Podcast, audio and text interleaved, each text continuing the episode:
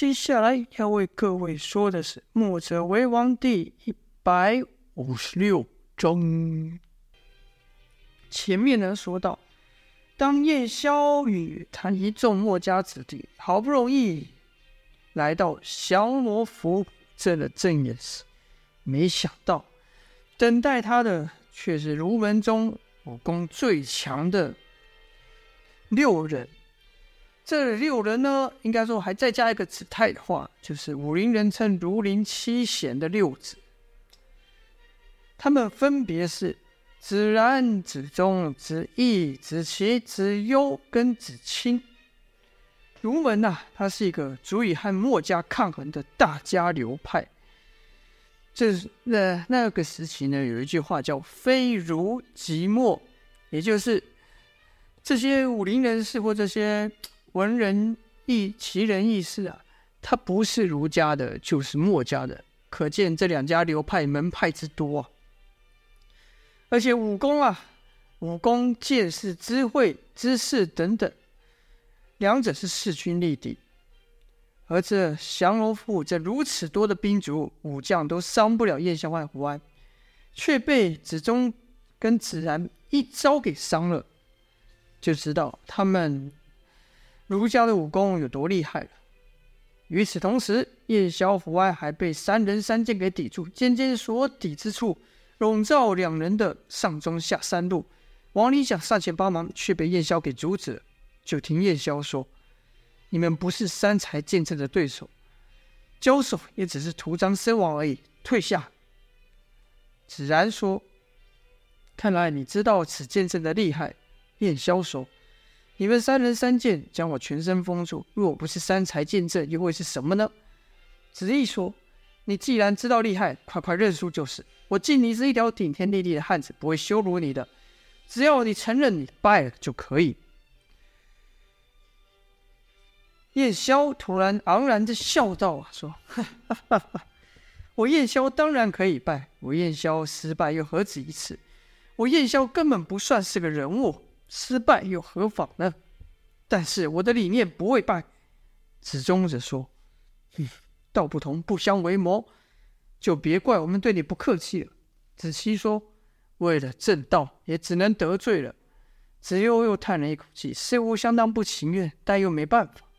子清则说：“应该说，子清的剑是对上的是胡安。”子清则想：“这个叫胡安的。”传闻武功仅次于燕萧，嗯，不知道有什么厉害。子然则对燕萧说：“你既然知道三才剑阵的厉害，又何必白费力气呢？”燕萧说：“这剑阵厉害归厉害，但未必就困得住我啊。就像今日的情势，或许我的这些弟子都会命丧于此。”可我们一向也都是明知不可为而为之。你说我们的行为是提水救火、徒劳无功，这话不错。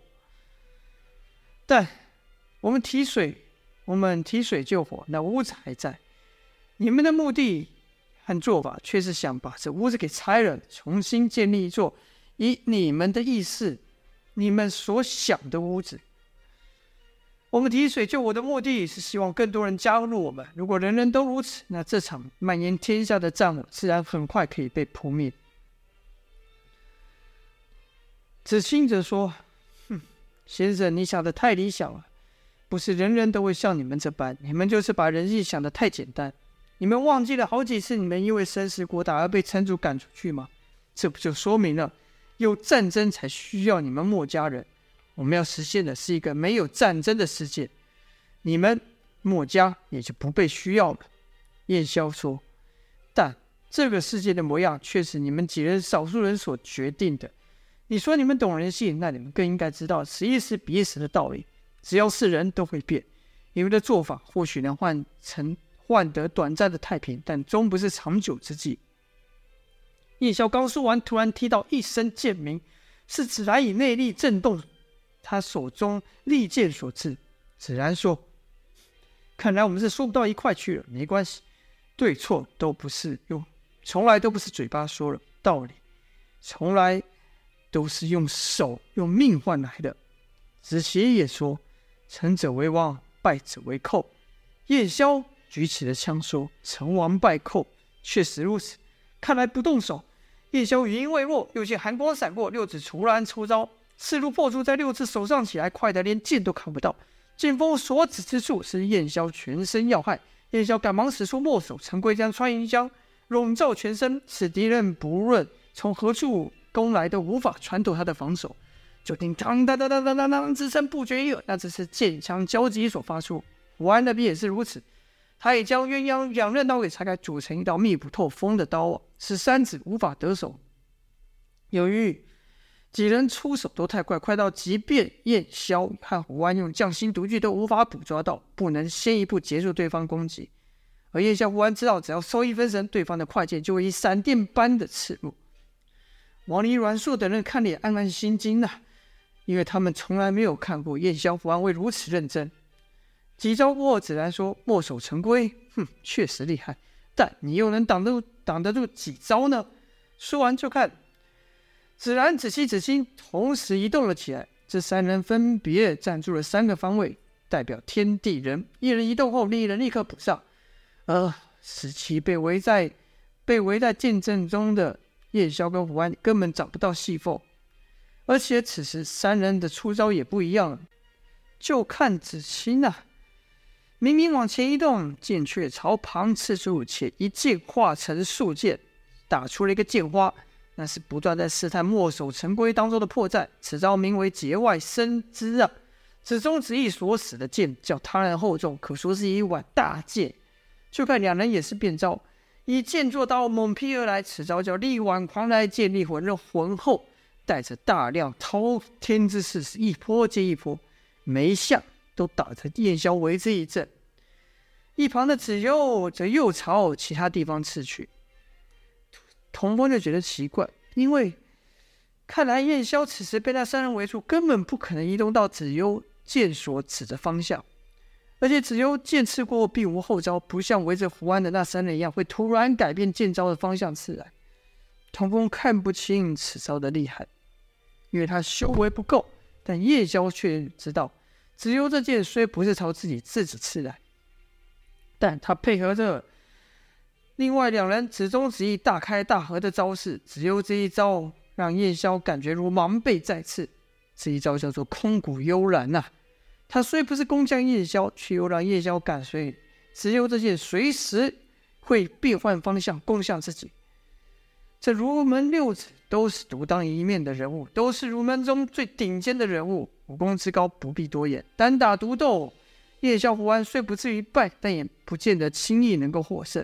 而在三才剑阵之下，儒门六子每个人不需要攻击敌方全身，只要集中精力在自己所负责的部位即可。如此出招的威力自然提高数倍，而且此时三人都不需要做防守。因为在如此绵密的攻击下，对方只要一进攻，就会先被自己人给伤到，是一种以攻代守的见证。如此，儒林六子可全力施展进攻，就看六子的攻势互相替换。有时此攻此中啊，攻燕霄上路，一换方向后，便能从背部攻来，招式又换。三人不断交错，三人的攻势一变再变。王离等人光看就眼花缭乱了，根本无法想象，要是自己在这剑阵中该如何应对。也就是燕霄跟胡安呐、还能在此战争中周旋不败，他们此刻是使出全力抵挡，墨守成规在他们手上手来，犹如在自己的身身边伸着周遭立起的一道不可跨越的铁墙，不论六子如何变招进招，就是无法穿过。六子。是三人替补，可燕霄和万去全力施为，时间拖长了，毕竟吃亏。六子见猛攻不成，招式又一变，四才一连串兵器交击声突然消失，就看场上八人都不发招，六子的身法也慢了下来。剑锋所指是所指之处，虽仍是笼罩燕霄、胡安两人全身，可这下连招不发，比刚才的快打猛击更加凶险，因为。四才六人出手都还有迹可循，但如此连招不发，代表他们任何一人都可以使出儒门中任何一个招式。且刚才那一轮攻击也让燕霄知道，子中子义块头虽大，可不只会使重击啊！当他们使出节外生枝时，更让人意想不到。而子幽、子安这等看似温柔的书生，使起力挽狂澜这等进攻招式，他的力量居然也不下于此中子弟。六子突然变招，燕萧和胡安正想要靠近一步，呈背对背之势时，突然剑光暴涨，两道凌厉无比的剑气袭来，出手之人是子幽跟子清。这一招叫白虹贯日，借着深厚的内力逼出剑气伤敌。只要燕萧、胡安出手抵挡，那两人就会立刻纵身而炸，使连剑带人人化剑朝两人刺去。燕萧知道厉害，只得停下脚步，如此又和胡安被隔了开。与此同时，两人身前的刺子剑招射出射不出。燕萧、胡安两人根本不敢败怠慢。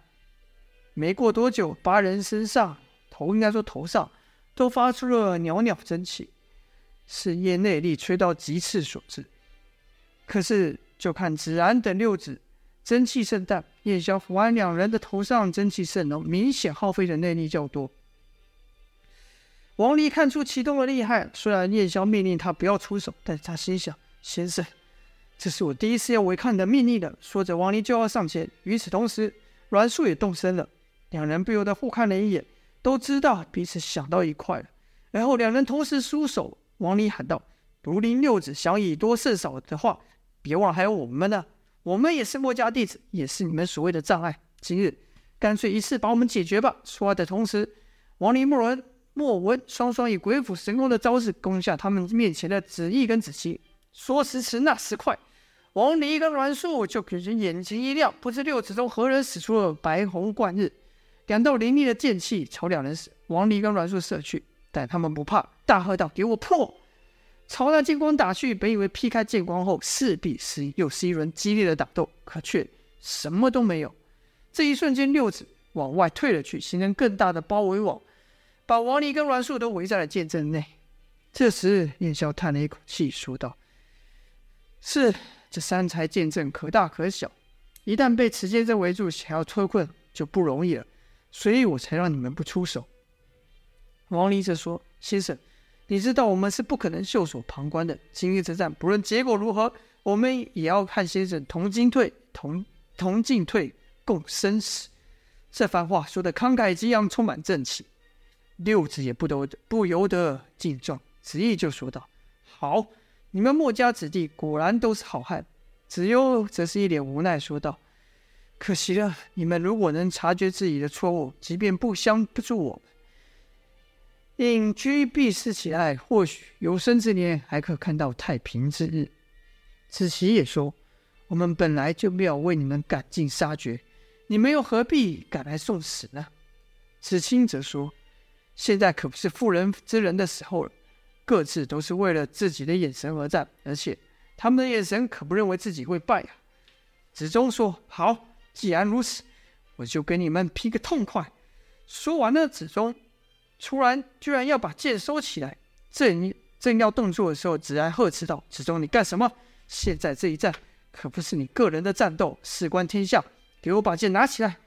面对子然所说的话，子忠也只得听命，又把剑给举起，说道：“哎，大局为重，怪不得我了。”眼看王离等人又被困于剑阵，童风实在心急啊，想上前帮忙。可知道自己的武功和他们相差太多，只怕帮手不成，反身拖累。